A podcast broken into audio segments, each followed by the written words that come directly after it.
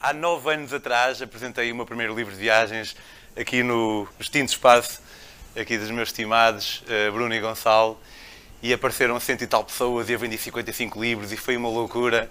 E se me perguntassem na altura, uh, se me dissessem, ó oh Pedro, olha, vais fazer isto durante mais 10 anos, na apresentação que tu vais fazer em Lisboa passados 10 anos, quantos livros é que achas vais vender, quantas pessoas é que achas que vão estar? Eu diria, pá, se tiveram 100 ali, quando eu tinha 27, quando eu, tiver 30, quando eu tinha 29, quando eu tiver 38, vão estar para aí umas 500. Porque eu cometi o erro de achar que isto fica mais fácil. Mas não fica mais fácil, fica um bocadinho mais difícil. Portanto, acreditem que eu valorizo todos e cada um de vocês por estarem aqui. Isto não vai ser. Eu, e especialmente para quem me segue por causa da, das viagens que eu faço, da metamorfose ou assim, uh, pode vir à espera de histórias de viagem e é óbvio que será 80% sobre isso, mas também, se calhar, se me seguem, sabem que eu não sou apenas o viajante, também sou um gajo que gosta de pensar acerca de algumas coisas e também gosta de inventar um bocadinho. Portanto, mais que uma apresentação de uma viagem, isto vai ser uma apresentação de um livro. Eu, quando, quando tinha cerca de 12, 10, 11, 12 anos, já fui aos meus diários à procura de fazer ali mesmo aquela precisão.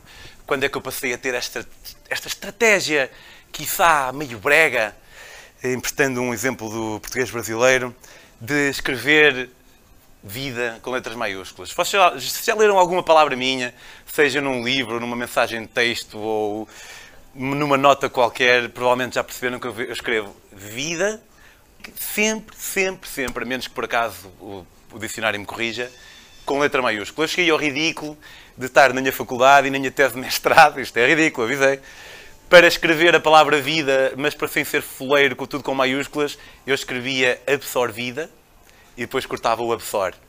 Para eu poder escrever vida com letras minúsculas normalmente. Mas porquê?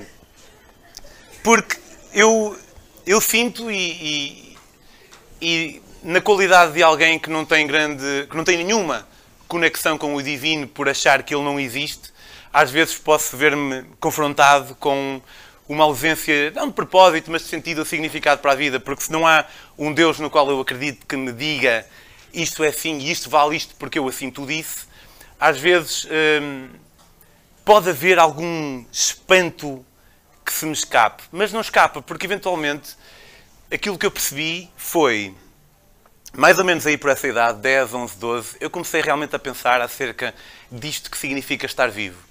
Eu, como vocês, a menos que seja aqui alguém que esteve a meditar 25 anos numa gruta no Tibete, eu, como vocês, nós bué da vezes esquecemos que estamos vivos, que estamos a existir, que estamos presentes dentro de nós próprios a ter uma experiência.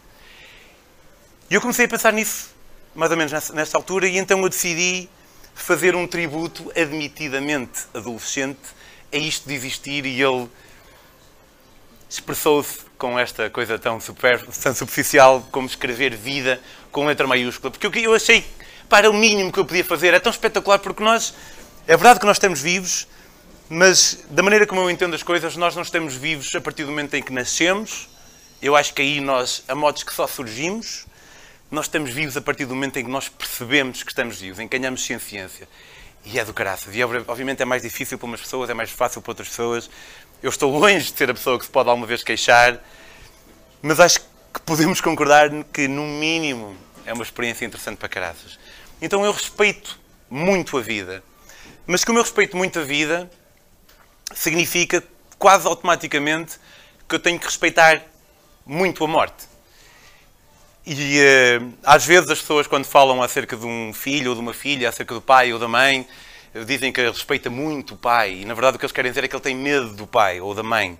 Porque o respeito e o medo andam ali, chega uma linha, que, um ponto a partir do qual deixa de ser respeito e passa a ser medo. Em relação à morte, eu não sei exatamente em que ponto é que me encontro, sei apenas que sinto um profundo desgosto pelo facto que um dia vou deixar de existir, mas respeito a morte. E como respeito a morte, também tenho que respeitar, acho eu, acho que faz sentido, tenho que respeitar o facto de haver pessoas que possam decidir um dia deixar de existir. Acho que nós, enquanto Estado, não podemos obrigar uma pessoa a existir que já não quer existir. Este livro começa no ano de 2066. Há um velho que está numa cama de hospital e eu explico mais, para tarde, mais, mais tarde no livro que a eutanásia foi despenalizada. Fiz uma previsão na qual acertei, mas também não era difícil de acertar, que a previsão foi despenalizada nos anos 20, que é agora. Nós, quando falamos em anos 20, é tipo 1920, mas nós estamos nos anos 20 também. E depois falo de uma crise em que houve o PNC, que é o Partido Nacional Conservador, eu modelei-o a partir do PNR, que hoje em dia é o ERCT, não modelei no Chega, porque quando eu escrevi ainda não havia Chega, foram tempos áureos.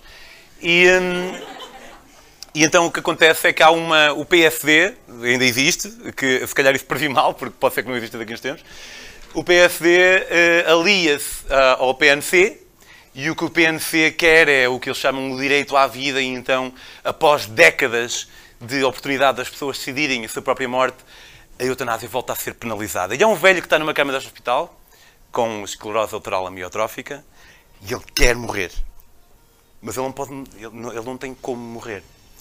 E um dia, ele tem ao lado dele outro velho, que está a ser visitado por outras pessoas. O velho não está lá também, está, está fora. Este velho tem esclerose lateral amiotrófica, mas está presente. O outro nem sequer presente está. E este velho ouve um jovem a falar acerca do, do quão indignado ele se sente perante a revogação da legalização da eutanásia. E ele pensa, é este gajo. E ele um dia abordam. Então é o seguinte, António. Fui-te ouvindo ao longo das visitas que fizeste ao teu avô. Gosto da clareza do teu pensar e da assertividade das tuas ideias. Pareces-me um pouco teimoso, por vezes. Podias melhorar isso. Mas, no geral, gosto da pessoa que me pareces ser. Fazes-me lembrar de mim próprio quando era mais novo. E agora que digo isso, vejo que neste elogio está um elogio a mim mesmo. Mas adiante.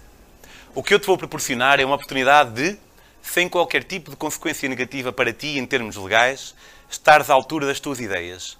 Eu quero morrer. E ninguém me ajuda a morrer. Ajudas-me a morrer, António.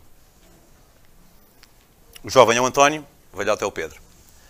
Ora, o António vê-se confrontado com aquela dualidade que é nós temos uma ideia acerca do que fazer e realmente ter que fazer algo em relação a isso. E ele começa a tentar convencer o velho a viver. Entra em modo automático, não, mas deves viver, a vida vale a pena, a vida vale a pena, deves viver. E o velhote percebe que ele, ele esteja a fazer isso. Mas ele pede-lhe uma coisa. Ele diz, olha, eu percebo o que estás a fazer. É diferente quando nós temos uma ideia teórica e quando somos realmente chamados a agir sobre ela. Mas se me fizeres um favor, eu escrevi um livro, escrevi vários livros, eu vivi a minha vida toda como escritor de viagens. E o que eu tenho aqui é o Lugares Comuns. E se tu pudesses ao menos ler este livro que eu escrevi, eu tenho esperança que tu vais perceber que eu já vivi. E que isto que eu tenho agora a definhar nesta cama do hospital, isto já não é vida. Se tu me pudesses ao menos fazer isso para começar, eu era-te eternamente grato. E o jovem aceita. O jovem aceita e vai conhecendo a história do velho, a minha história, eu escrevi Histórias em Vão, O Zalinho, dois livros de ficção, em 2007 e 2009. Depois fui, fui fazer a minha primeira grande viagem. Escrevi o Daqui ali de Portugal a Singapura por terra, Daqui ali de Portugal à África Sul bicicleta. O velho, eu, escreveu, escrevi o Lugares Comuns e dentro do Lugares Comuns, em que a história de viagem é toda real, está também o Vago, que é o livro que eu acabei por publicar. Ora, eu Adorava poder dizer que quando este viajante nasceu de, dentro de mim foi apenas porque eu sou um gajo super criativo e original e estou-me a marimbar para o que as pessoas pensam e dizem, mas na verdade eu, que talvez fruto da minha falência, enquanto por ser apenas um ser humano, eu precisei de ver realmente pessoas que estavam a fazer algo fantástico para perceber que eu também podia fazer. Eu sempre gostei de viajar, como a maior parte das pessoas, imagino que vocês gostem todos, se calhar até não, não estariam aqui se não gostassem, mas a ideia de eu me despedir e ir assim, mundo fora, era quase místico. Era para pessoas que era para os outros, não era para mim. Então eu fui fazendo as minhas viagens, um Interrail aqui, uma viagem independente ali, ali. Fui de Erasmus, espetacular, vim de Erasmus. Fui para a Inglaterra, trabalhar como psicoterapeuta. E os meus chefes, a Elizabeth e o David, vieram de Goa e disseram: Pedro, tens que ir a Goa, tens que ir a Goa, tens que ir a Goa, tens que ir a Goa, tens que ir a Goa. E eu estava indeciso entre Goa e Singapura. Havia dois bilhetes de 300 euros. E eu, a mim, entre todas estas coisas que me fascinam na vida, uma delas que me fascina imensamente é o facto de que nós temos só uma linha. E de cada vez que nós tomamos uma decisão qualquer, há um milhão de decisões que nós não estamos a tomar e a nossa vida podia ser completamente diferente. E se eu tivesse ido para Singapura em vez de ter ido para Goa, tenho muita curiosidade, adorava conhecer esse gajo, nunca vou conhecer esse gajo, porque a verdade é que eu fui para Goa. Eu fui para Goa e conheci o Fernando. E o Fernando era um espanhol que tinha ido para a Índia durante meio ano, viu o que é que era a vida para ele, porque obviamente tudo o que eu estou a dizer acerca do que eu acho correto ou errado é para mim. Se alguém adorar trabalhar num escritório a vida toda e sentir-se feliz e realizado assim, ótimo. Sinto-me genuinamente feliz por essa pessoa. Mas o Fernando não era um destes. O Fernando foi para a Índia, percebeu o que é que era a vida para ele, chegou a Espanha, vendeu tudo e andava a viajar e eu conheci-o. E eu olhar para ele, a senti-lo, era como uma ponte para um mundo imaginado, uma ponte dos heróis. E ele levou-me, pegou nessa ponte, pôs lá à minha frente e eu caminhei com ele e nós fomos a Hampi. E Hampi, isto foi, estou-me a arrepiar, como sempre, e Hampi era um sítio onde uma pessoa alugava uma motorizada por 2 euros, na altura, se calhar agora com a inflação são para uns 3. e perdíamos, andávamos aleatoriamente e era templo atrás de templo, atrás de templo, atrás de templo, atrás de templo. E era, além de ser, ou apesar de ser extremamente bonito, aquilo que realmente me impactou foi a data de Fernandes que eu encontrei à minha frente. E há uma noite em que eu estou rodeado de uma data de viajantes e eu apercebo-me que entre toda a gente, aquele que está a viajar menos tempo, sou eu, duas semanas, e a seguir a mim alguém está a viajar um ano, dois anos, três anos, sem termo, e eu olhava para eles e eu via-me. Eu via aquela pessoa que eu não sabia que podia ser. Porque eles eram normais. Eles eram os caralhos quaisquer como eu, que um dia tinham tomado uma decisão que eu nunca tinha tomado, não por cobardia, mas por nem sequer a contemplar. Voltei à Inglaterra, anunciei que me ia despedir e fui fazer a minha primeira grande viagem e decidi atravessar o continente euroasiático e isto aqui não é eu evito anglicismos, mas vou explicar porque estragador de enredo, eu quero dizer spoiler, portanto usei o anglicismo mesmo. Não é um estragador de enredo porque isto não é uma série de mistério, é o meu livro. Este é o último parágrafo da, do livro e representa muito aquilo que eu aprendi nesta viagem. A minha vida é minha, de mais ninguém. Terei de sacrificar partes dela eventualmente no futuro, em detrimento de outras pessoas. Mas esses são os sacrifícios que quero fazer de coração aberto e de bom grado. Tirando isso, tenho de viver com a minha felicidade em cima da mesa. Não é só a minha felicidade que conta no mundo, isso é certo. Nesta mesa cabem 7 bilhões de pessoas. E eu nunca roubaria a alegria de alguém para que eu ficasse melhor. Mas se a alegria desse alguém passa para fazer aquilo que ele quer, ou acha que devo fazer, então vai ficar sem ela. E eu nunca roubei. Esse alguém deixou a gaiola aberta. E ela fugiu. Porque a minha vida é minha. Eu lembro de estar, mais tarde, quando fiz a minha viagem de Valcambra até a África Sul bicicleta, Lembro de estar na Guiné-Bissau e fui a um café, porque precisava de internet para qualquer coisa. Estava lá um indiano e ele perguntou-me o que é que estava lá a fazer e eu expliquei-lhe e ele disse uma coisa que me marcou muito. Ele disse, pois, vocês, nós, Ocidente, vocês vivem para vocês, nós vivemos para a família. E isto marcou muito porque dizer eu vivo para a minha família é algo que soa muito bem. É muito lindo. Mas eu fui pai há um ano e eu quero que o meu filho também viva para ele. Eu quero que ele faça os sacrifícios que tiver que fazer, mas eu, se o meu filho viver para os filhos dele, abdicando de si, e os filhos dele viverem para os filhos dos filhos dele, abdicando de si, então o que é que nós estamos aqui a fazer? Eu acho que é importante nós vivermos para os outros, mas não esquecendo que nós também somos os outros. Nós somos o outro do outro. E às vezes, quando uma pessoa decide abdicar tudo e mandar-se porta fora, pode ser chamado de egoísta, como eu fui, numa vez ou outra, sem a pessoa que chama perceber que maior egoísmo é uma pessoa pedir aos outros para viver como nós queremos que eles vivessem. Eu vim da Ásia, desta viagem, voltei a trabalhar em Inglaterra, mais dois anos, tinha, estava fixe, fazia uma semana por mês, ganhava mil euros, três semanas por mês para fazer aquilo que me apetecia. Estava bem, estava feliz, era psicólogo, era psicólogo, só que de cada vez que eu tinha que apanhar o avião, não me apetecia. Eu fazia um pá. E eu percebi-me que, por mais fixe que seja esta condição de trabalhar uma semana por mês e ganhar mil euros, eu não quero ter que fazer uh, todos os meses. Eu quero estar contente e trabalhar, eu quero estar contente e fazer aquilo que eu mais gosto de fazer. E então decidi, decidi despedir-me outra vez e desta vez decidi pedalar até a África do Sul. E este é o último parágrafo do, do livro da África do Sul. Aqui há tempos pensei que viajar um ano a cada quatro e escrever sobre a viagem seria um belo projeto. Mas se tiver um filho, terei que adaptar este plano. Vejo à minha frente um novo mundo de aventuras, novas viagens por etapas da minha própria vida, e não espero nada senão um mais belo cenário, sem me importar minimamente se estou sendo demasiado otimista ou ingênuo. É isso que quero, por isso é isso que imagino. A menos que vás ler o primeiro daqui ali, talvez no meu próximo livro de viagens já um quilozinho por este mundo. E não devides que a tua eventual curiosidade acerca de que tipo de viagem será esse próximo livro não é maior do que a mim.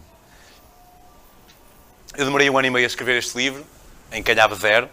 De vez em quando vendia algum livro da Ásia, mas já, as vendas já tinham estabilizado. E eu já tinha decidido que eu já não ia voltar a pôr um pé na psicologia.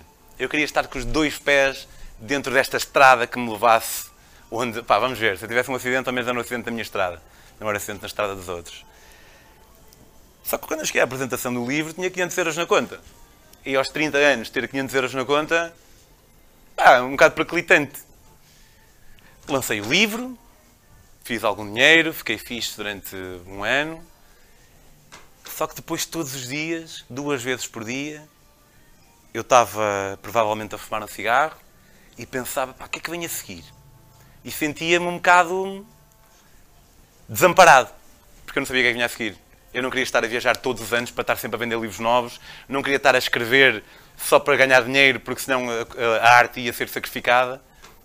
E houve um dia que, se eu acreditasse em inspiração divina, diria que tinha sido.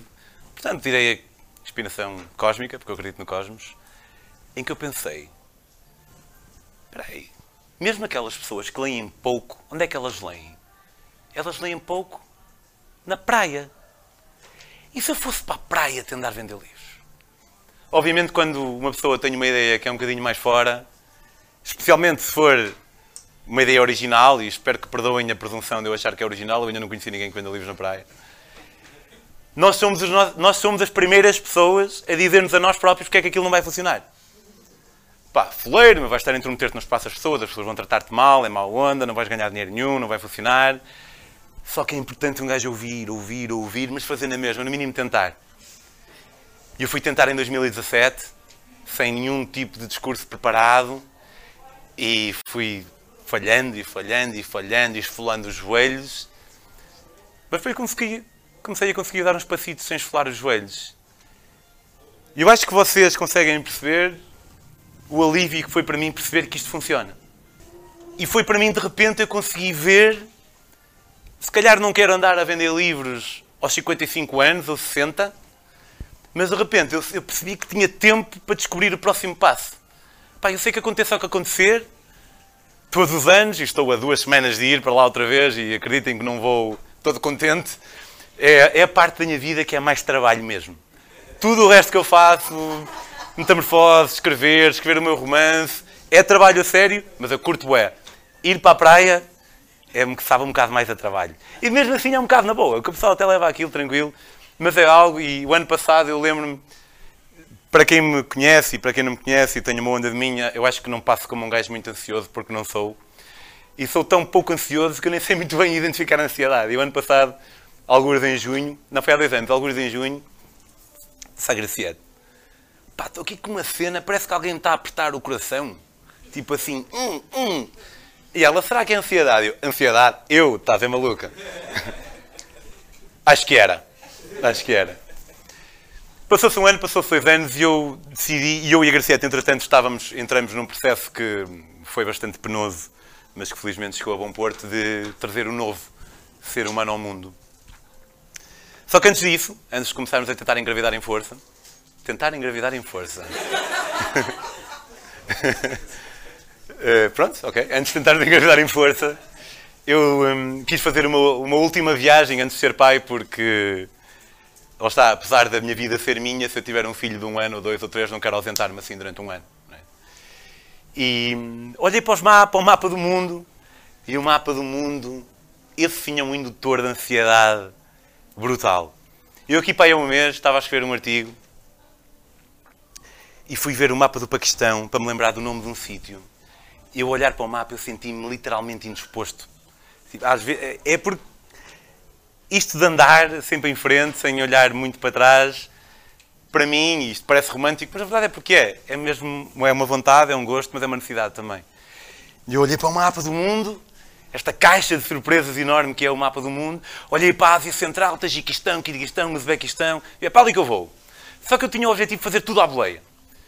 Pai, pensei, também está boa frio, meu. vou em janeiro, no Tajiquistão, vou estar para menos 10 graus. E depois comecei a pensar, mas ó Pedro, que viajante és tu para estás preocupado com o fio andar à boleia? Eu disse, ó Pedro, eu sou o viajante que eu quiser. Mandas em mim. E pensei, ok, vou de Nova, vou de Nova Iorque a Panamá. Mas já, Nova Iorque em janeiro vai estar frio para caraças na mesma. Vou de Panamá a Nova Iorque. Mas depois pensei, são bué de quilómetros, eu vou acabar por não ver sítio nenhum, vou estar sempre a andar. Vamos eliminar Estados Unidos e vou fazer Panamá ao México. Porquê? A viagem... Eu nunca fiz uma, uma viagem de aventura enquanto adulto responsável por, por mim mesmo na América do Sul. Sei que é um, uma parte do mundo que atrai muitos viajantes, a Bolívia deve ser espetacular, não duvido, o Peru. Mas eu já tinha ouvido muito mais sobre a América do Sul do que sobre a América Central. Eu não tinha ouvido histórias das Honduras, de El Salvador, da Guatemala, tinha ouvido algumas. E pensei, pá, se calhar é para ali que eu vou.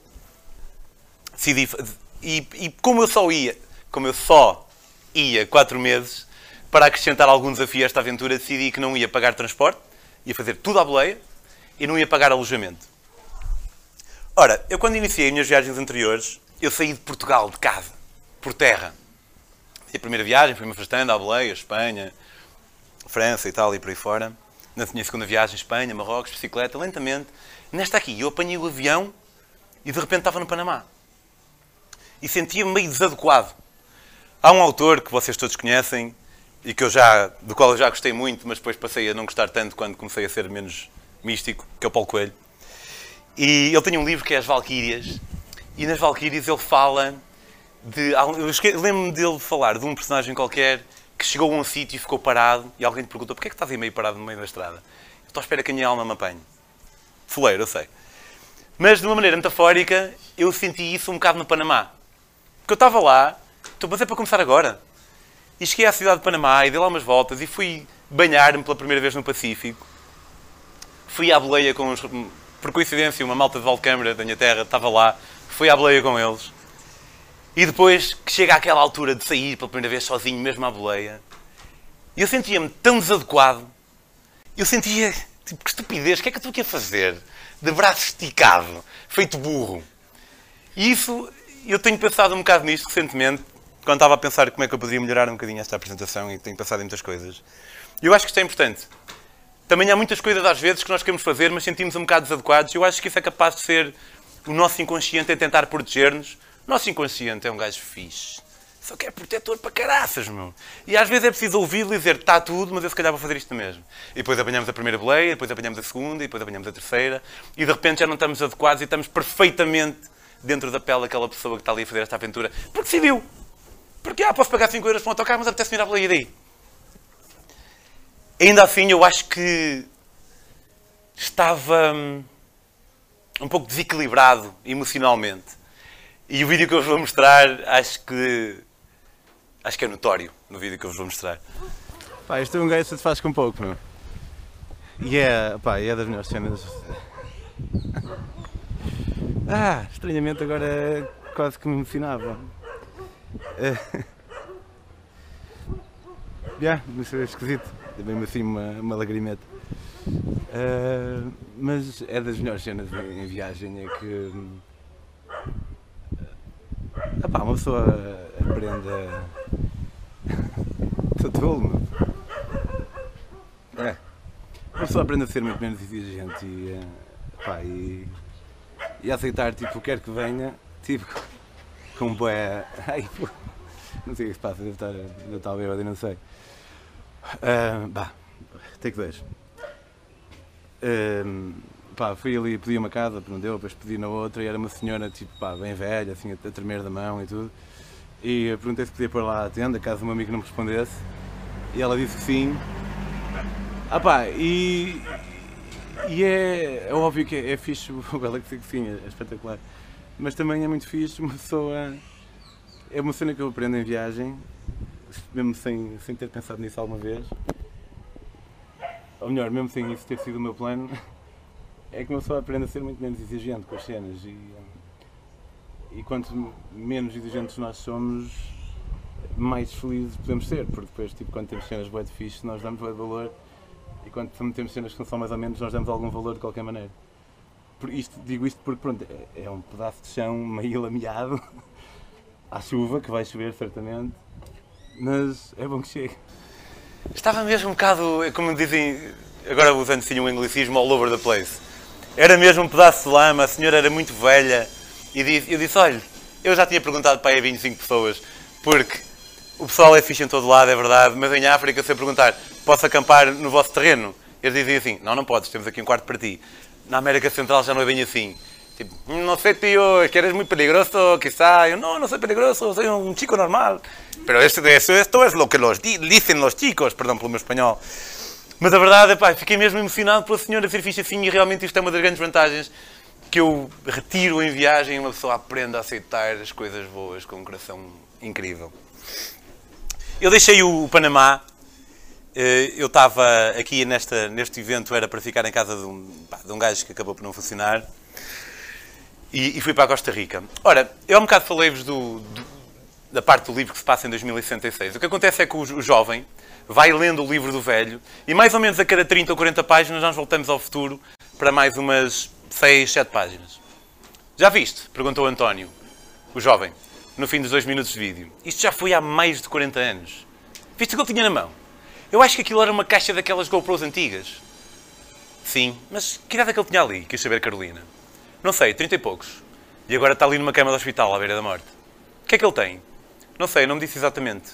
Só sei que ou não se consegue mexer ou pelo menos não consegue ter movimentos mais finos. E não vai melhorar. Foi como disse. Que pena, mas já pensaste nisto? Estavas a dizer que ele partilhava os seus sentimentos e a sua subjetividade. Qual é o problema disso? Por exemplo, ver este vídeo de como, e a ti também, de certeza.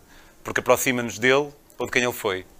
Isto porque eu suponho que no futuro, estou aqui a adivinhar um bocado, a subjetividade na arte vai desaparecer. É um bocado uma visão meio distópica, mas a subjetividade na arte vai desaparecer e nós estejamos apenas objetivos a relatar e se calhar no futuro vai ser só tal, tal, tal, tal. Passei pela Costa Rica. A Costa Rica é um país que tem uma qualidade de vida quase tipo Portugal. E eu acho que isso é altamente para eles. Eu fico muito contente que os costarriquenhos tenham uma boa qualidade de vida. Mas enquanto viajante, não é tão fixe porque não é tão desafiante, é tudo confortável demais. Eu atravessei a Costa Rica à boleia, naturalmente, e estava já em, em Tamarindo quando acordo e, e acordo assim. Eu não sei o que é que me aconteceu, mas eu tenho um palpite e eu vou-vos dar um conselho. Pessoal, quando acamparem, tentem não usar como almofada um saco com as vossas meias e os vossos boxers. Porque o plástico, o plástico é uma invenção espetacular, todos nós sabemos, mas se calhar não é bom o suficiente. E hum, isto aconteceu-me duas vezes, depois a minha mão inchou, eu não sabia o que estava a passar comigo. E hum, eu fui a um, a um café, pedi o Wi-Fi e estava a escrever no meu pequeno computador, em inglês, olho inchado, América Central, que eu não sabia se tinha sido um mosquito. E eu sou um gajo muito relaxado. Mas quando um gajo acorda assim, se calhar vale a pena pensar um bocado naquilo. Eu estou a escrever no meu computador, olho inchado, América Central, e recebo uma mensagem do meu pai. E ele diz: Olha, o teu avô está muito mal e hum, não, vai, não vai durar muito mais tempo. E eu disse: Queres que eu vá? Eu vou. Eu sabia que a probabilidade de eu chegar a tempo era escassa, mas eu sabia que eu tinha que ir. Porque hum, muitos anos antes, em 2004, eu fiz Erasmus na Finlândia e na altura foi o melhor ano da minha vida. Hoje em dia está no top 20, tem tido anos muito bons. E há um dia, em 2016, fui apresentar o meu livro da África a Torres Novas e tinha recebido uma chamada do meu colega de casa de Erasmus, que era o Albert, a dizer: Olha, o, o Kid, que era como nós chamávamos o Alex, o Kid está muito mal, tem cancro e ele vai morrer. E isso coincidiu mais ou menos com aquela altura em que eu vos disse que tinha 500 euros na conta. Eu, hum, naquele momento, eu sabia que não ia chegar a tempo de o ver. Era mais provável. E ir a Barcelona de propósito ia-me ia-me custar. E não fui. Porque eu achava que ele não. Porque ele dizia-me que ele estava numa cama de hospital e que não tinha noção de nada. E eu queria ir, era por ele. E se ele não sabia que eu ia, e me ia custar, e estava numa fase frágil, porque é que eu iria? E depois a Valentina, uma amiga nossa italiana, disse-me que foi, e teve com ele, e ele, ainda bastante fora, mas pegou-lhe na mão, e levou à boca e deu-lhe um, um beijo na mão. Eu pensei, ele soube que a Valentina foi. E eu não fui. E nesse dia em Torres Novas eu apresentei o livro e vi uns copos. Eu namoro com a Graciete há 21 anos e foi a única vez que ela me viu a chorar mesmo. Porque eu sentia um peso enorme por aquilo que eu não fiz. E eu aprendi uma lição que é, na dúvida, um gajo tem que ir. Porque é muito mais provável nós arrependermos de não termos ido do que termos ido. Então naquele momento eu decidi que ia. Voltei agora de autocarro, porque estava com pressa. Voltei à capital da Costa Rica, dormi, no dia a seguir acordei, tinha uma mensagem da Garcieta a dizer temos que falar, porque não se comunicam mortos por SMS. Disse, olha, então ele morreu. Eu fui na mesma, estive lá uma semana, quando mais não seja, estava lá para as pessoas que eram os filhos do meu avô. E voltei. Voltei à Costa Rica, voltei a subir à boleia, entrei na Nicarágua. Na Nicarágua tive com o Joe, um português que nasceu nos Açores, aos 10 anos foi para a Califórnia. E ele era, ele parecia o meu tio, ele era um português. Tinha uma cabeça grande, tinha bigode, tinha uma camisa aberta até aqui. Falava com um estranho sotaque misturado entre o açoriano e o, e o sotaque dos Estados Unidos da América da Califórnia. E ele tinha dado duas voltas ao mundo de veleiro. Eu tive este gajo, o meu tio. O meu tio não daria nunca voltas ao mundo. Personagem brutal. Deu-me a minha última boleia quando eu estava a sair da Nicarágua. E eu agora eu ia para o Paquistão desta viagem. O Paquistão das minhas viagens começou, como podem imaginar, com o próprio Paquistão. Que é aquele país acerca do qual nós temos bué medo. O Paquistão da África, da minha viagem da África, eu tive vários Paquistões, era Serra Leoa, era Luanda, era a República Democrática do Congo, era a Libéria. Os Paquistões desta viagem eram Honduras e El Salvador. Mas eu sabia, eu sei que o mundo é tranquilo. O mundo é, é pá, às vezes há malta que morre, coitados, é vida, um dia deste pode ser eu, não sei, mas à partida está tudo bem. O que eu sei é que há cidades e bairros perigosos. E o que eu sei é que nós temos uma coisa gloriosa que é o sol, e geralmente, enquanto houver luz, geralmente, está tudo bem. Então eu pensei, vou sair boa da cedo e vou chegar à capital, à capital Tegucigalpa com luz e vou estar tranquilo. Saí às seis da manhã, o jogo de embeleia, apanhei a boleia de uns caministas, passei a fronteira cheio de vergonha, porque estes gajos, meu, na América Central, a maior parte das fronteiras, andavam a fazer uma pesquisa e os turistas tinham que responder quanto dinheiro é que tinham gasto por mês, para estatísticas e cenas. E eu sentia-me sempre, por dia, perdão, e sentia-me sempre cheio de vergonha a dizer 7 euros por dia. Tipo, que caralho é que essa pessoa que eu sou? Mas na verdade, pá, as pessoas não se medem pelo que gastam, naturalmente, mas certamente eles não enriquecerão no turismo à custa de pessoas como eu. Saí, apanhei boleia nas Honduras, pá, estou nas Honduras. Depois há aquela cena, um gajo passa a fronteira, parece que está toda a gente assim a olhar para nós. Tipo. É aquela é paranoia, aquela paranoiazita. Apanho boleia de uns delegados médicos que têm que fazer, pá, 55 paragens. Tudo o que eu queria era chegar a Tegucigalpa de dia. Chego lá, está o sol a dizer adeus no horizonte eu, ok. Olha, desculpa, isto aqui é perigoso. Ele, depois das sete não pode andar na rua. Ok, deixa-me. Vou, vou pedir uma segunda opinião. Desculpa, isto aqui é perigoso. Depois de pôr sol não posso andar na rua. Eu, está bem. Eu, se calhar, tenho, em vez de perguntar isto aqui é perigoso, tenho que perguntar assim: Olha, isto aqui é perigoso, para ver se alguém me dá a mão. E há muitos viajantes que são tão, querem ser tão fora, que parece que têm vergonha ou medo de pedir a mão a alguém. E, acreditem, é muito aconselhável o pessoal pedir a mão. E eu pedi a mão, não literalmente, mas pedi a mão porque disse assim: Olha, isto aqui é perigoso. Disse, Pá, é, mas para onde é que tu vais? Eu vou para não sei onde. ok, então nós vamos contigo. E eles foram comigo. Cheguei à casa do, do Jorge. O Jorge é nas Honduras, no norte das Honduras, que começa, se formos de baixo para cima, as ruínas maias. E o Jorge era das Honduras, era um gajo que andava a boleia, o sonho dele era ir a 100 países e ele nunca tinha ido às ruínas maias no norte, e, porque era muito caro, era tipo 3 euros. E disse, oh man, eu pago-te isso e vamos ler da boleia, vai ser muito mais fixe. E neste país, que é um dos países mais perigosos do mundo, onde a taxa de morte por assassinato, eu, eu talvez esteja a confundir com El Salvador, mas não há de ser muito diferente. Atentem bem nisto. a taxa de morte por assassinato per capita nas Honduras ou El Salvador é 1500 vezes superior à portuguesa. Mil não é tipo 10. Porque 10 era muito. E eu sei que Portugal é um país tranquilo, mas 1500 vezes. Só que há uma coisa, como eu disse há pouco, o mundo não é assim tão perigoso. O que é perigoso são cidades, e mesmo dentro de cidades há bairros, e depois há o sol glorioso que nos protege a todos. Nós demos uma volta, acabamos de fazer 1500 km nas Honduras. Foi um país que fomos ao Lago Iorro, uma zona muito bonita, e acima de tudo um, lá está aquele reconhecer perpétuo do que os paquistões das viagens na, na final vai haver e somos portugais das viagens. Das Honduras passei por El Salvador. Em El Salvador estive lá há cerca de uma semana. Houve uma, uma decisão que eu tomei nesta viagem, eu falei dela há um bocado, que foi o facto de nunca pagar para dormir. E foi espetacular porque no final consegui, tive 4 meses, nunca paguei para dormir e é fixe, mas nunca mais volto a fazer isso porque hum, isso significava que eu só podia ficar onde tivesse dormida grátis. Então estava um bocadinho circunscrito e houve sítios em El Salvador que eu não visitei por causa disso. Mas também ao mesmo tempo é fixe uma pessoa ter, no fim, ter conseguido completar aquele objeto para o qual se propôs. Entrei na Guatemala. A Guatemala tinha ideia que ia ser fixe. Não era para a questão desta viagem. A Garcete ia chegar, estive na cidade da Guatemala, fui ver o clássico. Isto é engraçado porque às vezes há tantas pequenas histórias que uma pessoa lembra-se que não costuma contar, mas também não me quero estar aqui três horas, mas, mas eu tenho que contar isto.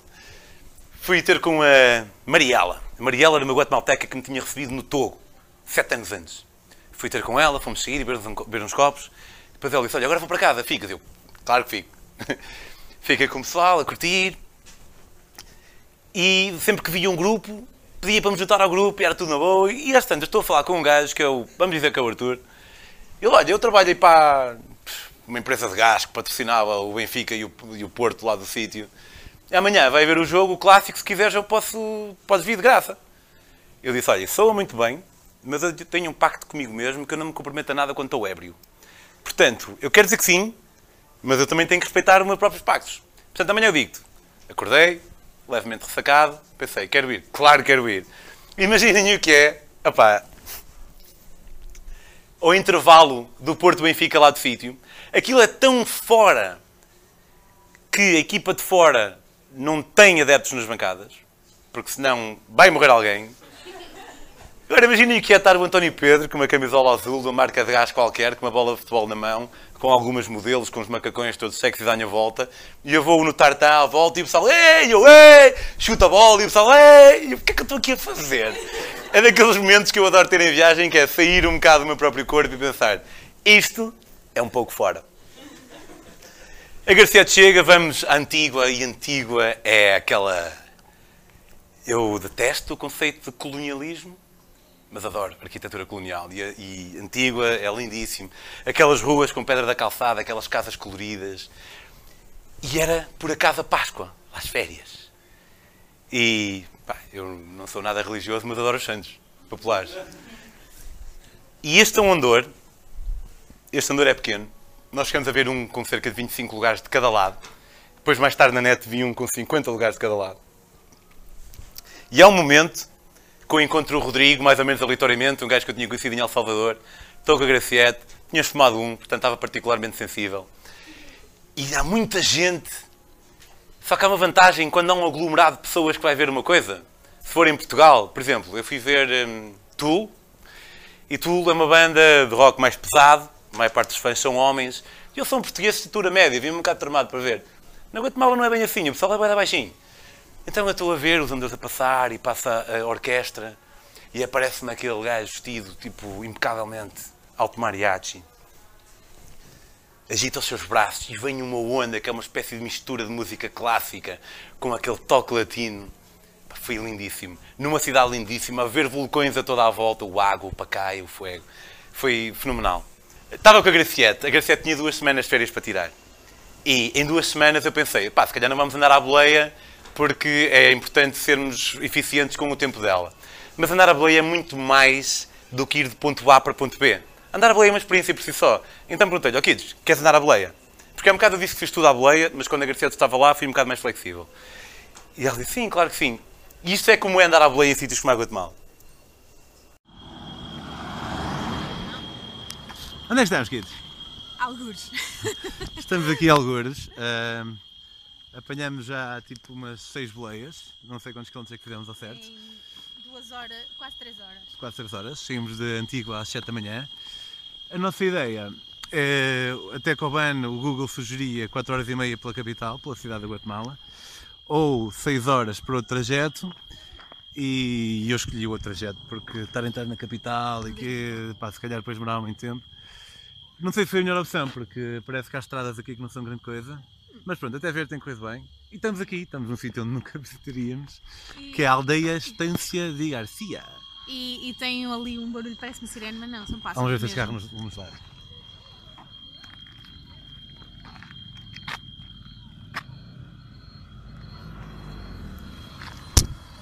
Olá! Compañeros, vamos a, bueno, vamos en dirección de Cobán, pero en verdad cualquier kilómetro nos ayuda. Nosotros vamos para Granados. Nos Sí, ayudaría, sí, pero. ¿crees que cabemos ahí? Vale, perfecto, muchas gracias. Las malitas. ¿Podemos poner las malas en la... Parece que foi combinado, mas não foi.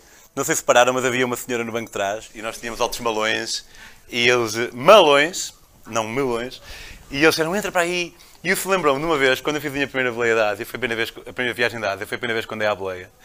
E lembro, há ali uma linha que separa, que é a antiga cortina de ferro, em que leste da Europa, pá, posso andar à boleia em qualquer carro.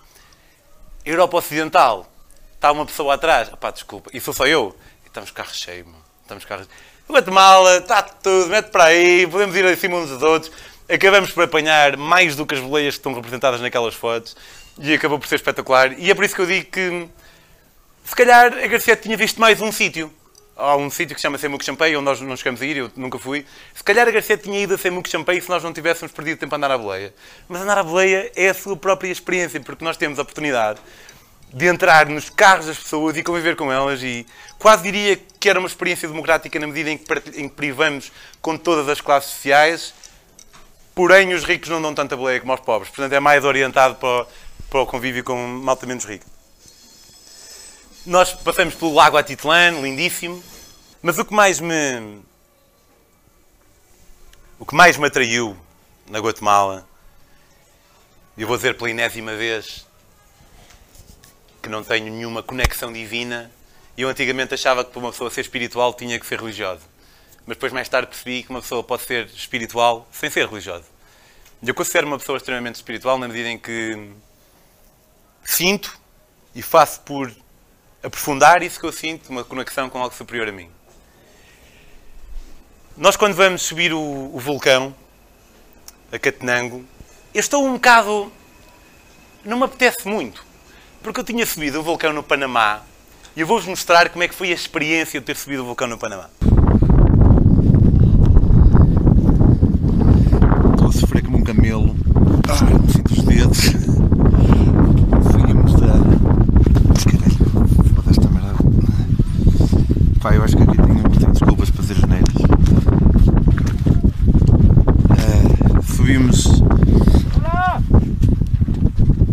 A ideia era subir ao, ao vulcão meio da zona e foi o que fizemos. Saímos ao meio- ao meio-dia, à meia-noite. E chegámos cá acima pá, às 5 e meia da manhã. What are they saying? I think they are saying to go down. Ok. E nem nascer de sol, que era, que era para ver. Chegámos aqui à noite. Aqui. Está bué da frio. Nem nascer de sol, nem ver os dois oceanos. Que supostamente aqui dava para ver os dois oceanos. Estou a sofrer para caramba. Ai, e, eh, não sinto. Pronto. Chegamos. E agora é mais foi 4 horas para descer. Só às vezes diz, ai, vale sempre a pena, corre mal, mas vale a pena. Não, há merdas que valem a pena. Não, não, ai, aprendes.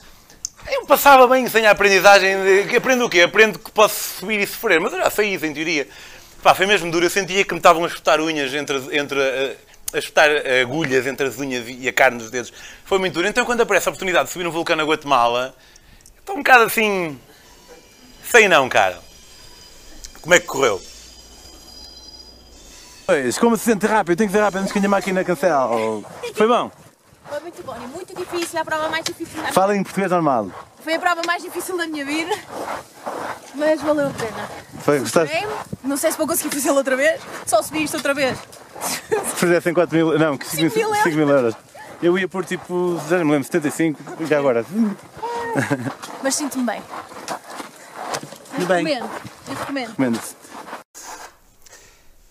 Nós, nós saímos e começamos a subir. Pá, e a Graciete estava. Ela comprou um daqueles paus que ajudam a subir.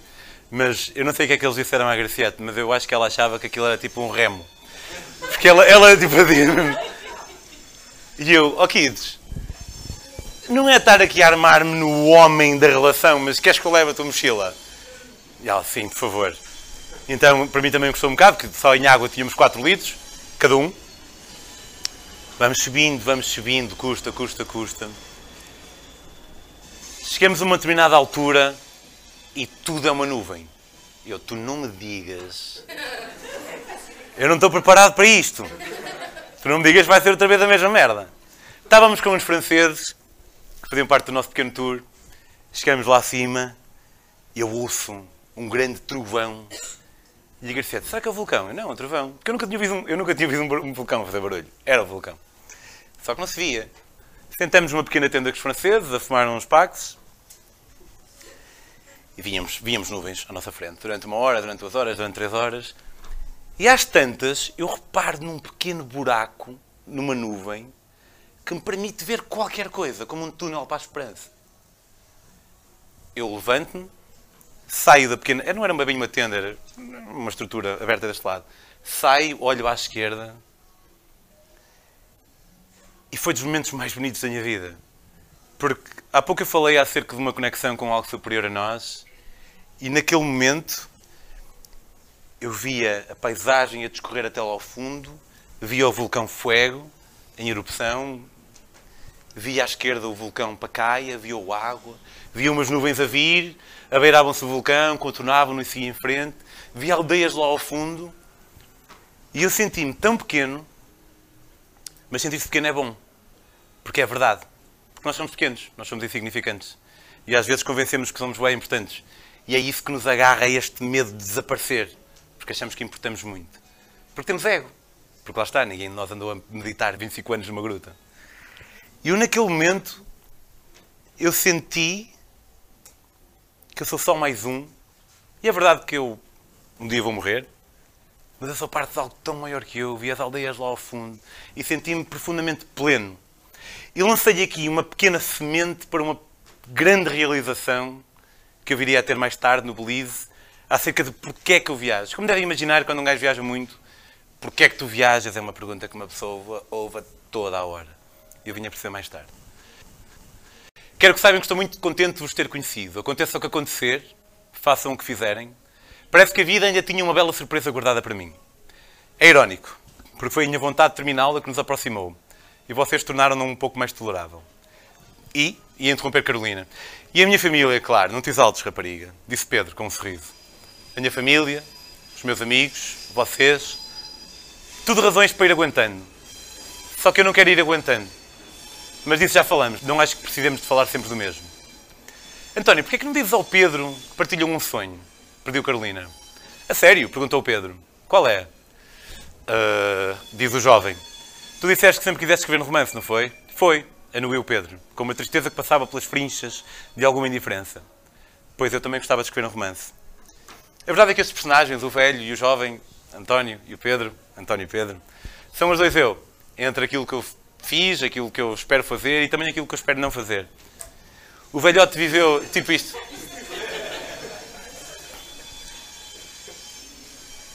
O velhote viveu a vida toda como escritor de viagens. Eu estou a viver há alguns anos como escritor de viagens. É altamente. Adoro. Recomendo vivamente. Só que há uma coisa que eu quero muito fazer. Desde que eu. Não desde que eu escrevi as primeiras palavras, mas quase. Gostava de escrever um romance. Um, nem que fosse só um. Acabar um. E esse é o desejo do jovem também. E era o desejo do velho, que viveu a vida toda, mas não fez um caralho de romance. E o velho diz ao jovem que ele tem que arranjar uma estratégia para se aprisionar a si próprio e ver-se obrigado a fazê-lo. E foi o que eu fiz. Eu deixei a Guatemala, segui para o Belize E no Belize eu tinha um contacto de alguém que conhecia não sei quem, que havia uma quinta isolada no meio de... Próxima pessoa estava a vários quilómetros de distância. Era uma quinta sem água corrente nem eletricidade. E pertencia a uma guatemalteca e havia uma senhora dos Estados Unidos da América que estava a ajudá-la a gerir aquilo e para eventualmente pôr no woofing, que é tipo Airbnb, mas o pessoal paga a estadia com trabalho. Então eu cheguei, entrei em contato com elas, elas disseram assim, podes vir. E a senhora dos Estados Unidos foi 100% dos Estados Unidos da América. Tipo, Are you ready to have some fun? Eu, sim, uh, geralmente estou. Obrigado. E ela uh, leva-me para, para a quinta e diz, olha, o que é que queres fazer? Eu, ah, bem, gostava de começar já a trabalhar, porque eu ia ficar lá duas noites, achava que ia trabalhar dois dias. Não, não, hoje é para curtir. Fumas? Sim, fumo. Fumamos um, ela contou uma história, tinha estado na guerra do Iraque, tinha, tinha caído um míssil que me tinha arrebentado no quarto, ela via espíritos, toda uma aventura de caraças. Eu acredito. Em relação aos espíritos, acredito que ela acredite nisso. Uh, estou a ouvir e depois estamos à volta de uma fogueira, a guatemalteca junta-se a nós e ela hum, pega num cabeçozinho. Ah, tenho aqui isto. Eu, ah, é giro, toma. Sempre me ia dizer obrigado, não sabia exatamente o que é que ela estava a fazer com aquilo. Não, não, é para ti, eu também. Guardei aquilo. No dia a seguir acordei e, e, disse, olha, vamos trabalhar, o que é que querem que eu faça? Olha, nós temos que ir ali fazer uma cena e já voltamos e depois nós vemos o que é que temos de fazer. Eu também. Elas vazaram, eu comecei, sentei-me aqui à sombra, comecei a escrever. Uma hora, duas horas, três horas e elas não apareciam. Almoço, durmo uma soneca e penso, não sei se elas vão aparecer. Se calhar, pá, vou fumar um bocadito. Entrei numa das melhores tardes da minha vida. Estava um bocado ao sol, ficava numa bola vazia, dava uns toques, ia um bocado para a sombra, sentava-me no chão, olhava para o cão. Sentava-me ali, ouvia o moinho, tac, tac, tac, tac. E a minha mente estava. E eu sentia que estava perto de alguma coisa. Eu não sabia bem do quê, mas eu estava perto de alguma coisa. E à medida que a noite se vai abatendo, aparecem dois faróis ao fundo que se vão aproximando. E eu, um pouco envergonhado, eu não fiz nada, porque eu não sabia o que era para fazer ao pessoal, eu não fiz nada.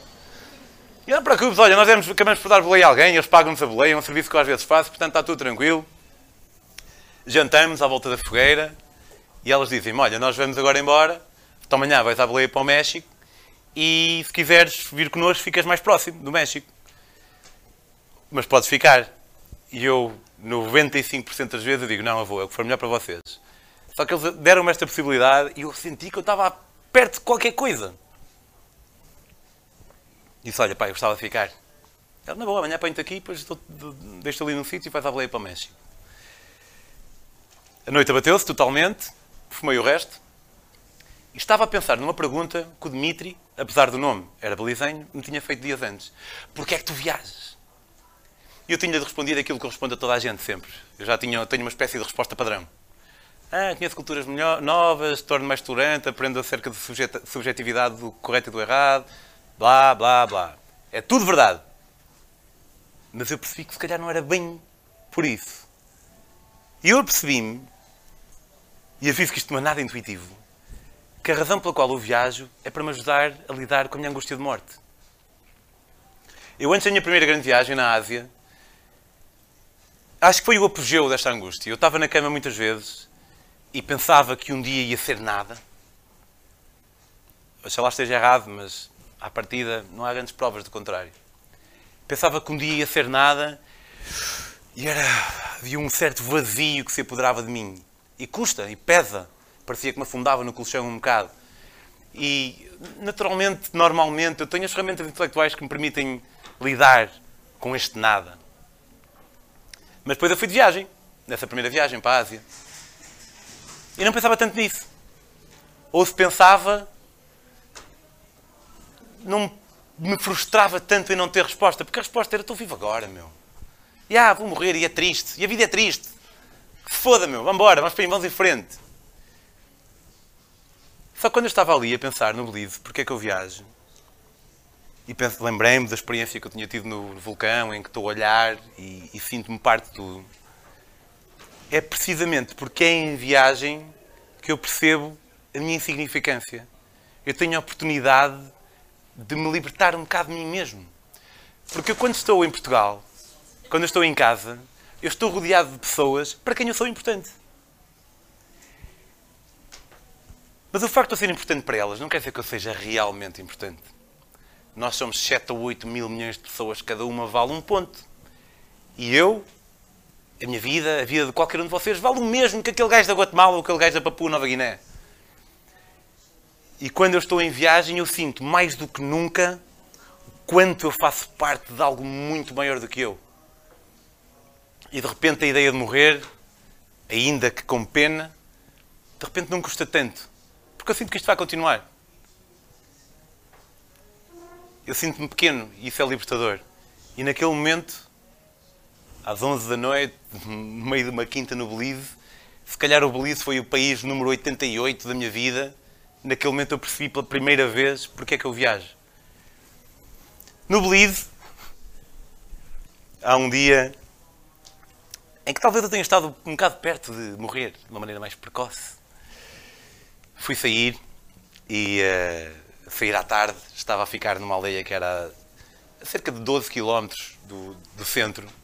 E eu fui sair à tarde e estou lá com um rapaz do couchsurfing, bebemos uns copitos de whisky.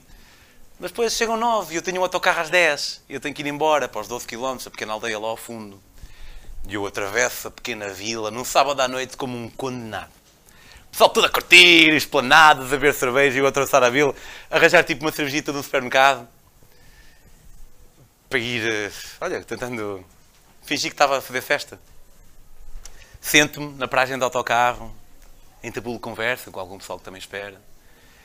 Entro no autocarro e depois penso: quem és tu, meu? Claro que tu podes ficar. E depois às quatro ou às seis da manhã, caminha do caralho dos 12 km, e pá, na boa. Eu realmente estou na boa, Pedro, é verdade. Saio do autocarro. Não, obrigado, mas não vou ficar. Só que agora tenho que arranjar amigos. Só que aquilo era uma aldeia no Belize. Não é como quando estou aqui em Lisboa e quando saio aqui gosto muito de falar com estranhos, mas tenho um grupo muito grande para onde escolher. Geralmente não abordo grupos de apenas mulheres, tenho medo que elas pensem que eu estou interessado em algo em que não estou. Tento abordar grupos só de homens ou mistos. Só que ali, pá, havia pouca gente. Eu escolhi um bar, havia para aí três ou quatro grupos e pensei, é aquele. Chego lá, digo o que digo sempre. Olha pessoal, eu estou aqui sozinho a curtir e gostava de ter alguma companhia, importa-se que, eu me, que eu me a vocês. Eles eram cinco. Houve um que disse, claro. Houve uma mulher que disse, next. Houve um que disse, sim. Houve um gajo que disse, no. E houve outro que disse que sim. Pensei, bem, 3, 2. À partida é tranquilo. E depois uma voto também, né? Tal, alguma coisa. Vou ficar. Sento, estamos ali a curtir, entretanto já. Perdoem a presunção, mas já cativei o pessoal, está tudo bem. Até comento com a rapariga que tinha dito o Next. Fogo, cheguei e disseste Next. Ela disse, nem lembro disso. Ha, ha, ha. E é um gajo que está ao meu lado. É um grupo bastante eclético. Há um afrodescendente, há um hispânico, há uma de ascendência asiática, há uma branca. Um grupo bastante eclético, como do resto do Belize também é. E o gajo está ao meu lado, ele olha para mim e diz: Sabes ler as pessoas? Eu digo: Sei, como qualquer pessoa, acho. O que é que eu te estou a dizer? Eu acho que estás a dizer que é para eu me sentir ameaçado, mas na verdade estás na boa porque está tudo bem. Baza. Eu, oh, eu mano, não vou bazar, mano. Acabei de chegar, está tudo bem. Estás a tentar pôr os meus amigos contra mim? Não, não estou, a tentar pôr os teus amigos contra ti, eu estou só aqui a curtir, só quero ver uma cerveja. Ele, e ele diz as famosas palavras: isto é uma daquelas noites em que um de nós tem que morrer. Ele está vivo. Se ele já teve noites em que uma pessoa tem que morrer, não foi ele. Eu nunca tive noites em que alguém tem que morrer. Não tenho currículo nisto. Ele parece ter e é aparentemente um especialista. Só que foda-se, mano, estava sozinho, disse, oh, man, não, mano, ninguém, ninguém tem que morrer, eu só quero estar aqui na boa, beber umas cervejas. E o amigo dele, de entretanto, tinha perguntado o que é que se passa. E eu disse, não se passa nada, e achei que o gajo ia pensar, ah, o, tu, o, estrangeiro não me chibou, então está tudo bem, não funcionou. À segunda vez eu tive que dizer, tipo, olha, passa-se que o teu amigo quer-me matar, porque não quer que eu esteja aqui. E ele, ah, na boa, mas este gajo eu topei-o logo, ele chegou, até pensei um bocado se ele vinha, vinha atrás das nossas gajas, já vi que não, está tudo bem. E o gajo, ok, tu podes ficar, mas tens de pagar uma cerveja a toda a gente. Eu, não, eu pago a minha cerveja e tu pagas a tua cerveja. O gajo queria era ganhar. E ganhou dizendo, está bem, aperta aí. E apertou uma mão com muita força, olhar para mim, nos olhos. E nessa noite era para ficar com um rapaz que tinha vivido a vida toda nos Estados Unidos, mas tinha passaporte de Belize e foi, quando disse que tinha sido deportado, eu perguntei porquê e ele disse, eu o quê, mataste alguém? Ele, guerra de gangues. Eu, ah, outro currículo excelente. Avancei o Belize, entrei no último país desta viagem, que é o México. E no México eu fui parar a um sítio que é São Bartolomeu de las Casas. E eu sabia que havia uma igreja que é São Pedro de Chamula, lá perto. Lá perto. Tinha que ir ver. Cheguei lá, apanhei o... Eu disse que fiz tudo à boleia, mas quando era um pequeno desvio, fiz tudo à boleia do trajeto do Panamá até o México. Mas se era um desvio, às vezes apanhava um autocarro. Apanhei o autocarro, havia um mercado lá à volta, atravesso o mercado, vendia-se galinhas e vegetais e várias coisas. Entro na igreja. Imaginem. Para mim foi curioso, porque o pessoal era 100% maia. Olhava-se para eles, eles eram maias. Não havia pinta de sangue europeu ali. Mas rezavam um Deus trazido pelos colonizadores, que é, é interessante esta ambivalência. O pessoal que exterminou muito do pessoal que eles tinham e apagou a religião que eles tinham, mas nós rezamos aquilo que somos ensinados a rezar. Mas achei interessante este paradoxo. Só que eles rezavam de uma maneira que me fazia muita confusão. Eles choravam e batiam no peito e diziam: Ai meu Deus! É um gajo tipo, hum, ok? Entro na igreja e era. Não havia luz na, uh, elétrica, havia uma outra janela, mas havia milhares e milhares e milhares e milhares de pequenas velas. E o chão era de agulhas de pepinheiro. Eu reparei num senhor que estava a raspar alguma coisa de chão, fui até à parte da frente da igreja, vejo o pessoal a rezar, a chorar de uma maneira bastante uh, forte. Ao meu lado está uma senhora com uma galinha, e ali também. E eu pensei, o pessoal foi ao mercado, comprou uma galinha e aproveitou e passou aqui para dar uma reza no stand. Ela levanta-se, verte água sobre as velas que estavam à frente dela, surge fumo, pega na galinha, passa assim no fumo.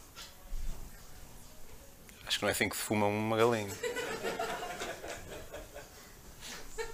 Pega a parte de cima do pescoço da galinha e faz assim. Trau! E eu estou tipo, eu nunca tinha visto um sacrifício.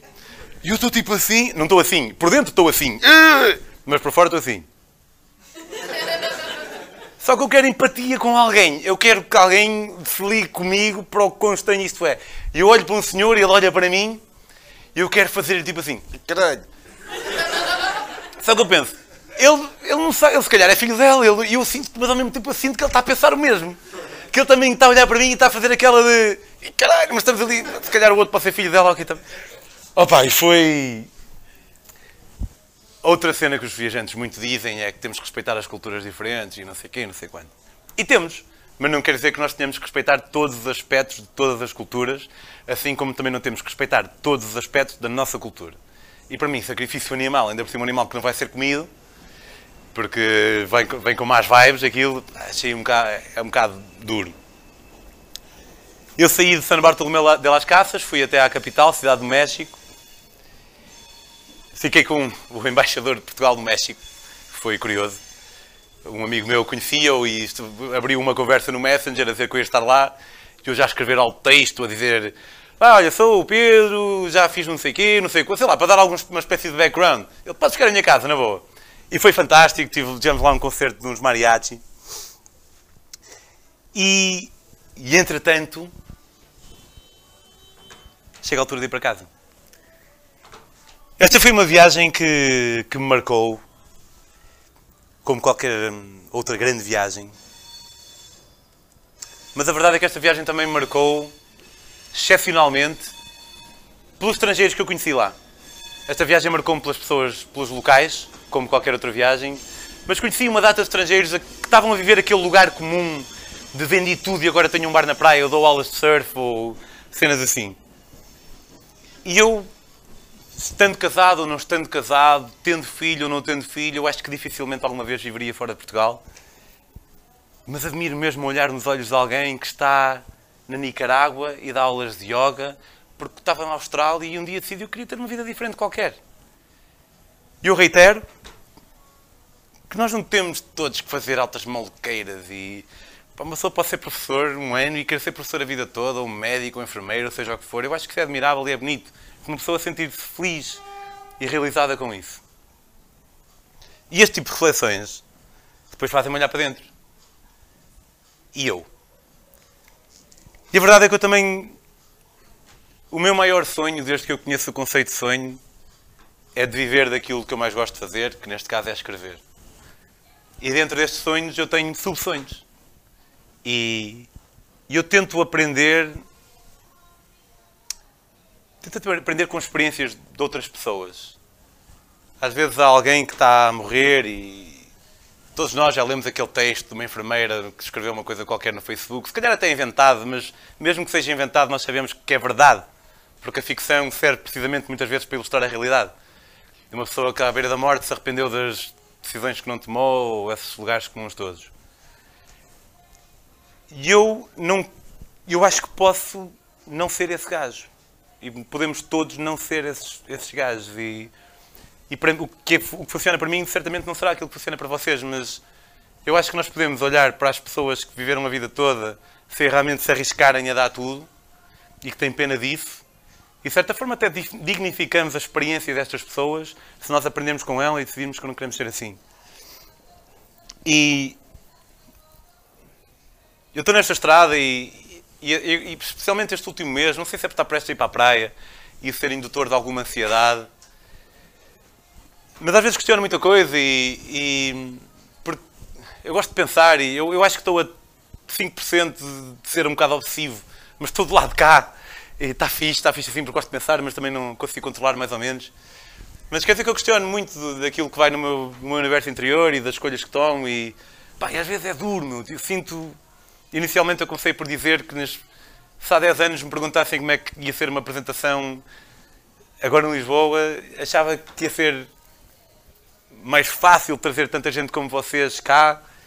E não é, é mais difícil. E é por isso que eu vos valorizo imenso, como já disse, mas pá, sinto que estou a subir uma estrada que eu acho que está quase a ficar plana, mas é uma espécie de ilusão ótica porque ela não fica plana. Não, mas a verdade, a verdade é que é a minha estrada. E, eu olho à volta às vezes e vejo pessoas nas suas próprias estradas e umas estão a subir, outras estão a descer. Se calhar para mim parece que eles estão a descer, mas também é uma ilusão de ótica, porque eles quando olham para mim parece está a descer. Às vezes eu ouço pessoas dizer que a vida é difícil e, e penso na sorte, tive alguma sorte com a bioquímica que o meu cérebro recebeu, tenho um temperamento estável e tudo mais, mas também consigo perceber e consigo sentir também no meu próprio trajeto que é, é um bocado foda às vezes mesmo, porque uma pessoa dedica-se e, e está sempre a subir. Mas vale a pena porque o, o facto de nós sofrermos na nossa própria estrada parece-me, e quem sou eu, mas parece-me que é muito melhor do que irmos em plano na estrada que outra pessoa qualquer construiu para nós. E, e esse velho viveu a vida toda sem fazer aquilo que ele mais queria fazer, escrever o seu romance, arranjou uma estratégia, ajudou o mais jovem a arranjar uma estratégia para não se clausurar a si próprio e conseguir realmente acabar. E eu, por causa destes dois personagens, também consegui. E por causa deste livro, que quem ler no fim percebe porquê. Eu, há cerca de. em fevereiro, fui um mês para a Normandia com a Graciete. E há algo muito especial em uma pessoa estar numa casa, no meio do campo normando, e estar a ver um copo de vinho, fumar um cigarro cá fora e a pensar: espera aí, Pedro se eu aos 15 anos, apesar da estrada estar a subir, e ser difícil vender livros, e ser difícil uh, aglomerar pessoas para verem apresentações, apesar da estrada estar a subir, o que é verdade é que eu vim passar um mês à Normandia para acabar o meu romance. E isso é muito bom e muito bonito e eu sinto-me extremamente grato. Eu não sei se isto vai durar. Eu não sei se vou ser escritor de viagens para sempre. Não sei se o meu romance vai ter sucesso ou não. E eu escrevo o meu romance para vocês. Há textos que me saem da alma e eu escrevê-los-ia, escrevê nem que fosse a última pessoa do mundo. Mas se eu fosse a última pessoa do mundo, eu não ia escrever o meu romance. Eu sei que eu não estou a apresentar o meu romance. Mas eu não sei, não sei se vou vender 10, se vou vender 100, se vou vender 1000, se vai fazer sentido para alguém. Mas acima de tudo, parece-me fazer muito sentido estar nesta estrada que com todos os buracos e com todas as subidas, ao menos é, é minha. Obrigado por eh, terem ouvido.